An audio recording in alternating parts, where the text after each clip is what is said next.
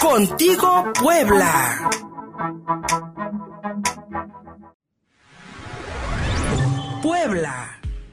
Nuestro estado registró un aumento significativo en el nivel de criminalidad en el año pasado, en el último año, esto de acuerdo con el Secretariado Ejecutivo del Sistema Nacional de Seguridad Pública. En 2019, la incidencia delictiva cerró con 6.273 lesiones, es decir, 55% más que el acumulado del 2018. El reporte completo con mi compañera Deni Basurto. No hay seguridad, vaya, para la ciudadanía.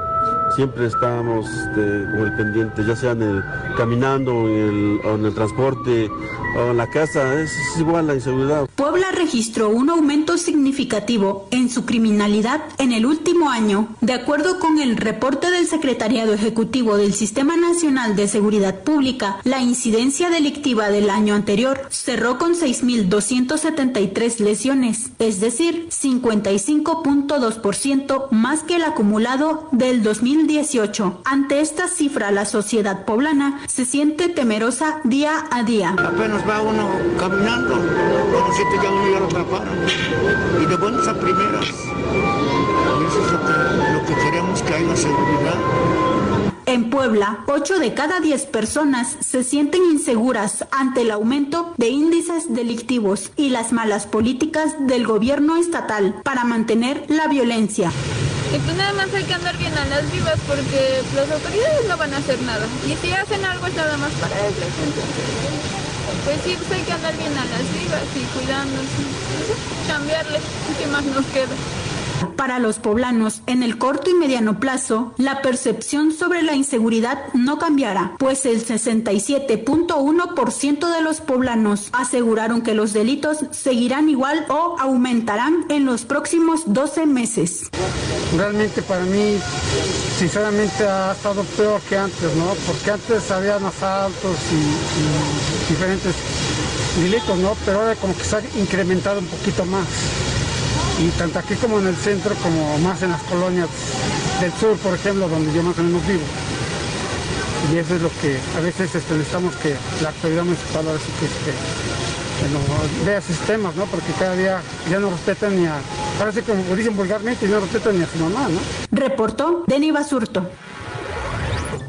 Mi compañera Deni Basurto, muchísimas gracias. Les recomiendo esta nota completa en video. Eh, ya la tenemos desde ayer en, el, en, en, nuestro perfil de Facebook Contigo Puebla, donde además estamos transmitiendo en vivo a través de Facebook Live. Y ahí pueden encontrar ustedes las caras, las voces de estos poblanos que fueron entrevistados por mi compañera y que pues nos dan de primera mano la percepción sobre inseguridad que en esta ciudad y de acuerdo, bueno, no solamente en la ciudad, podríamos decir también en el estado, pero de acuerdo con el último reporte del INEGI, pues es Puebla la, capital eh, del país con mayor percepción de inseguridad. Es decir, 8 de cada 10 poblanos sienten que en cualquier u otro momento pueden ser víctimas de algún acto delictivo y esto con la pandemia, aunque esperábamos una reducción en el número de eh, crímenes cometidos, eh, estamos viendo a final de cuentas también un efecto rebote en cuanto a las eh, la, a la incidencia delictiva. Si algunos estuvieron encerrados, pues ahora con esta nueva normalidad, pues también aquellos dedicados al delito necesitan algunos ingresos. Lamentablemente esa es la realidad de esta Puebla nuestra y podríamos decir de prácticamente todo el país.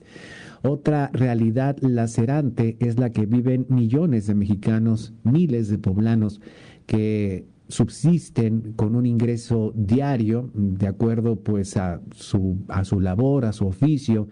Y ellos eh, muchos de ellos muchas y muchos de estos poblanos y poblanas pues están urgiendo el permiso de autoridades municipales para poder trabajar. Tampoco cuentan con algún apoyo de ningún nivel de gobierno para poder enfrentar la crisis económica y el obligado paro por la pandemia Es el caso que nos presenta Diana Iturbide desde la Sierra Nororiental, Luis Martínez de Zacatlán, un de oficio bolero y que recientemente fue desalojado por policías municipales, pues a pesar de su necesidad de llevar alimento a la familia. No puede trabajar, pero tampoco recibe ningún tipo de apoyo. Escuchemos el reporte de Diana Iturbide.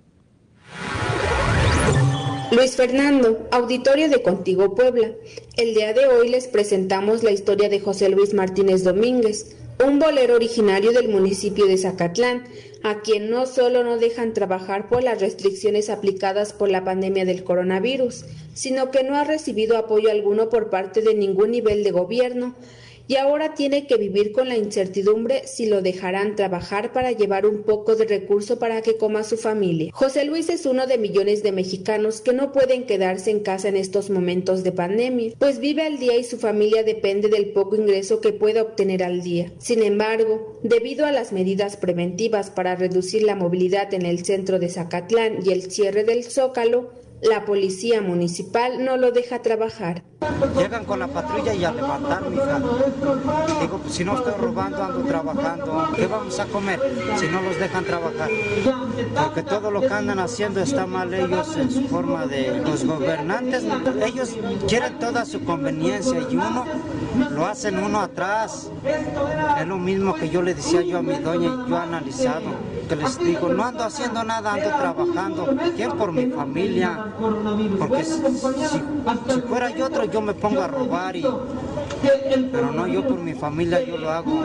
José Luis destacó que la situación en el Estado y el país se ha ido agravando cada día más con la llegada de la pandemia del coronavirus y familias, como la de Luis Martínez, que viven al día y se dedican al oficio de bolero, han resentido los golpes debido a que no encuentran el apoyo de sus gobiernos. No me dejan chambear cada rato, me quieren segregar por ando chambeando, hija.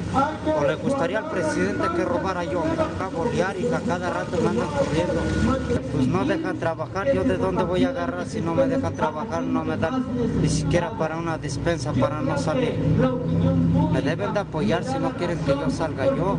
Luis, auditorio, hasta aquí con la información. Nosotros nos mantenemos al tanto para seguir informando sobre los acontecimientos que ocurran en la Sierra Nororiental. Muchísimas gracias, Diana Iturbide, por acercarnos precisamente estas demandas y estas voces que desde Zacatlán pues están urgiendo a todos los niveles de gobierno algo de apoyo. Ahora pienso en este programa de reparto de despensas que quedó pues en una muy breve, en una muy breve y limitada eh, ayuda, en una muy breve y limitada ilusión, podría decir yo, porque eh, pues prácticamente no sirvió, creo yo, ni para ni para el alimento de una familia para un mes y sobre todo limitado porque además pues como escuchamos aquí también distintas voces de poblanos con quienes poblanos y poblanas poblanas especialmente con quienes pudimos eh, nos pudimos conectar durante la pandemia hasta sus colonias pues este reparto lamentablemente también tuvo un sesgo político electoral.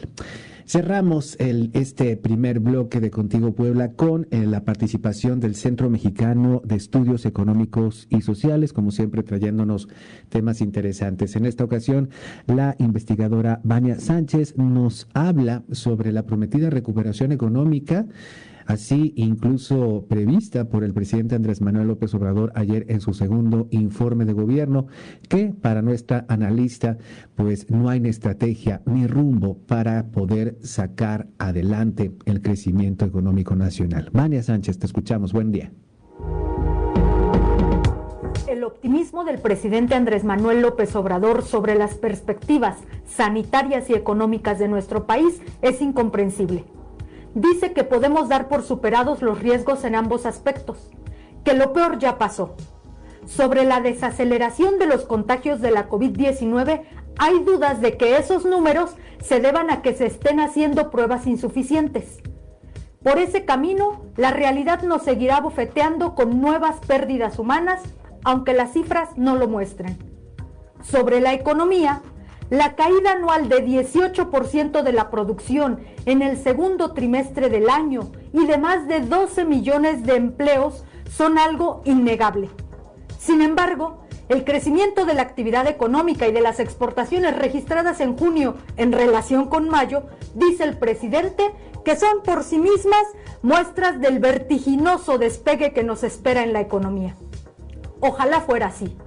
Pero al acercar la lupa, las perspectivas son desalentadoras. En mayo, la actividad económica fue mínima. En junio, el gobierno mexicano permitió que algunas actividades se retomaran, lo que provocó un efecto rebote. Entre estas actividades están sobre todo las industrias más potentes de exportación como la automotriz o la cervecera.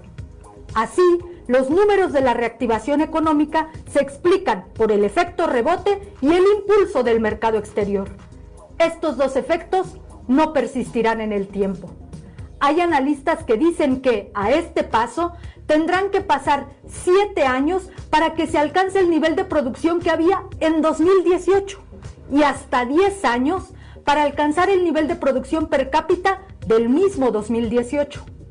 La recuperación económica pasa por la recuperación de la ocupación. Esta debe ser la prioridad y la medida fundamental del avance. En el segundo informe de gobierno, el presidente se ufana de haber descubierto una novísima vacuna contra la crisis. La novedad, dice él, consiste en transferir dinero del gobierno a los bolsillos de los consumidores en lugar de hacerlo a los de las empresas privadas. Esta política no es ni novedosa ni efectiva.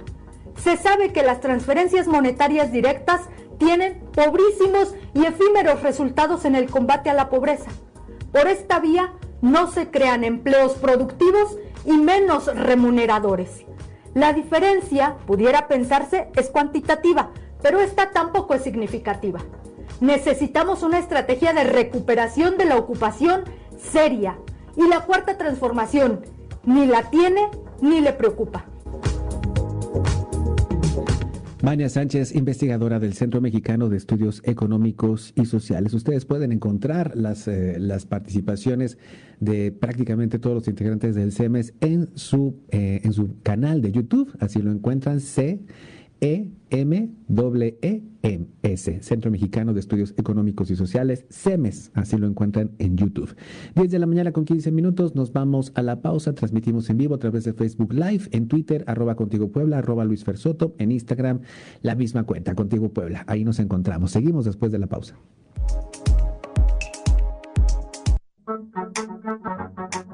Contigo Puebla.